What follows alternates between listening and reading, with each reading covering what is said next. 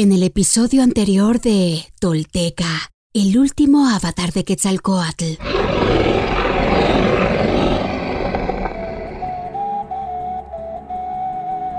A la hora del ocelote, Seacatl se levantó para partir, aun cuando sus amigos le rogaban que se quedara unas horas más con ellos, pero él necesitaba descansar de la forma humana. A cambio, les pidió que lo acompañaran a la orilla del mar. Les pidió que se sentaran en círculo en la arena y con su flauta elevó su canto de despedida. Xochitl respondió con un tambor, despidiéndose también en un canto en nombre de la comunidad. Seacatl lo abrazó y terminó su canto de despedida para encaminarse después hacia el sol hasta perderse en el horizonte oriental.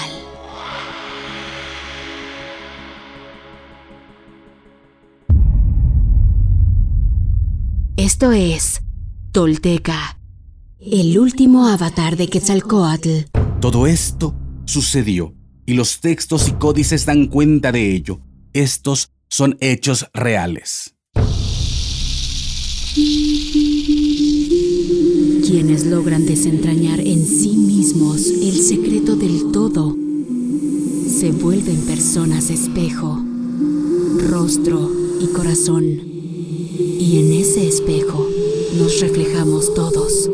como herederos de la náhuac.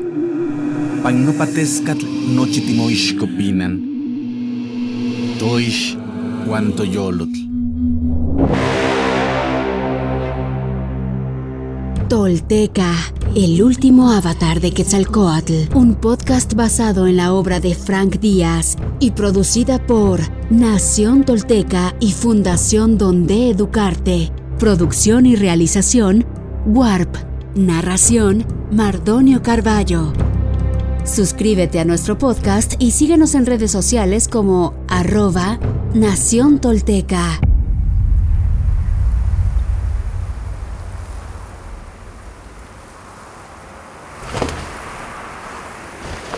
El descenso del Quetzal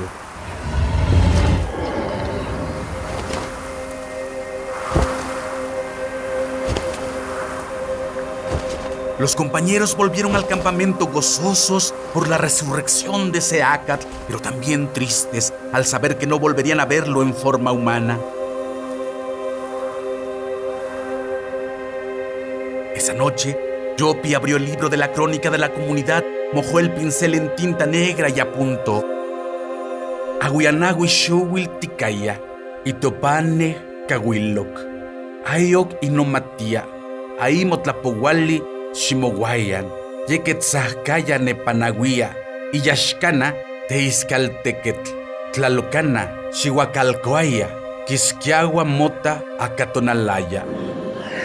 Pasados cuatro años subió entre nosotros, volvió en sí, cobró conciencia en el lugar de la disolución y ascendió sobre todos a la casa del Quetzal para dispensar el tesoro de la resurrección hacia el Tlalocan en nave de turquesas vimos atravesar el agua al llamado Acatl.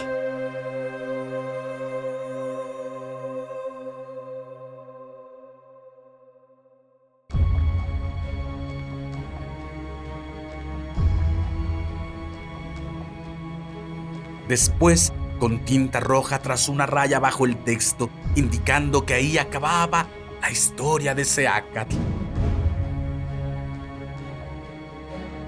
Al día siguiente, Machtlashochit reunió a todos los seguidores y les advirtió,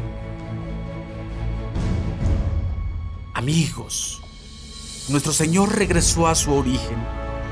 Pronto nosotros los yapanecas iremos a reunirnos con Él, pues juramos acompañarle donde quiera que vaya, pero ustedes se quedarán y lo recibirán cuando vuelva.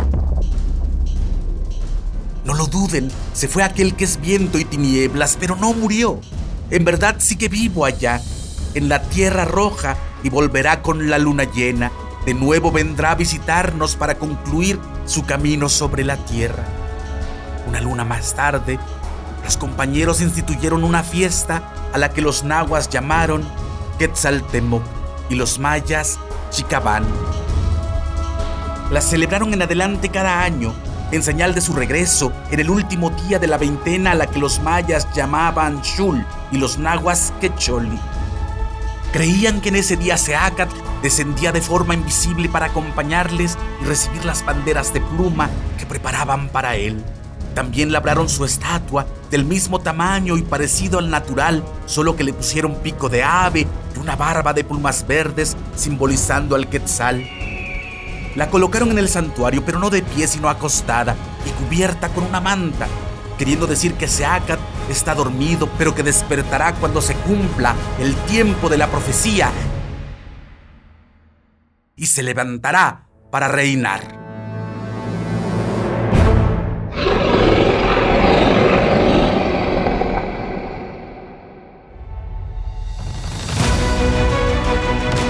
Seaca Topil Signaxil Quetzalcoatl, nuestro señor Uno Caña, cuarto paso de la serpiente emplumada, como nunca antes, hoy eres luz infinita en medio de nuestra sombra colectiva.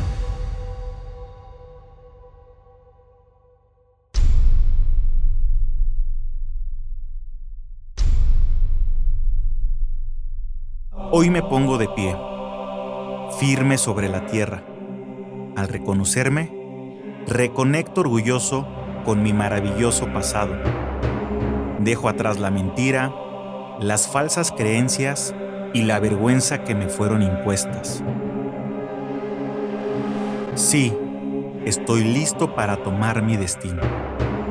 Hoy, después de mil años, he despertado. Soy espíritu tolteca que jamás fue conquistado. Hoy reconecto contigo, Anáhuac, nuestro verdadero, grandioso y milenario origen, para que desde ahí, unido con mis hermanos toltecas, caminemos erguidos en el presente y hacia el futuro que forjaremos. En mis manos tomo conocer y morar en el rojo y el negro, Intlili, Intlapali. En la sagrada sabiduría tolteca, tesoro de la humanidad que hoy regresa y devela su legado. Un camino para despertar y evolucionar en un mundo que se ha quedado sin imaginación ni respuesta. Así, basados en nuestra verdadera raíz tolteca, incorporando los últimos mil años de avances y sacrificios de hombres y mujeres de todas las culturas, iniciamos la construcción de un futuro que sí es posible, deseable y esperanzador para la humanidad el planeta y el universo. Sí, soy sagrado, soy tolteca, soy sagrado.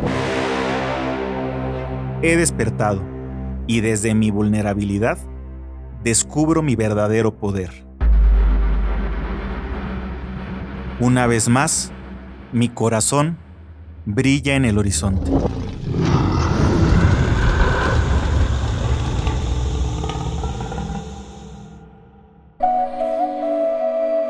Suscríbete a nuestro podcast y síguenos en redes sociales como arroba Nación Tolteca.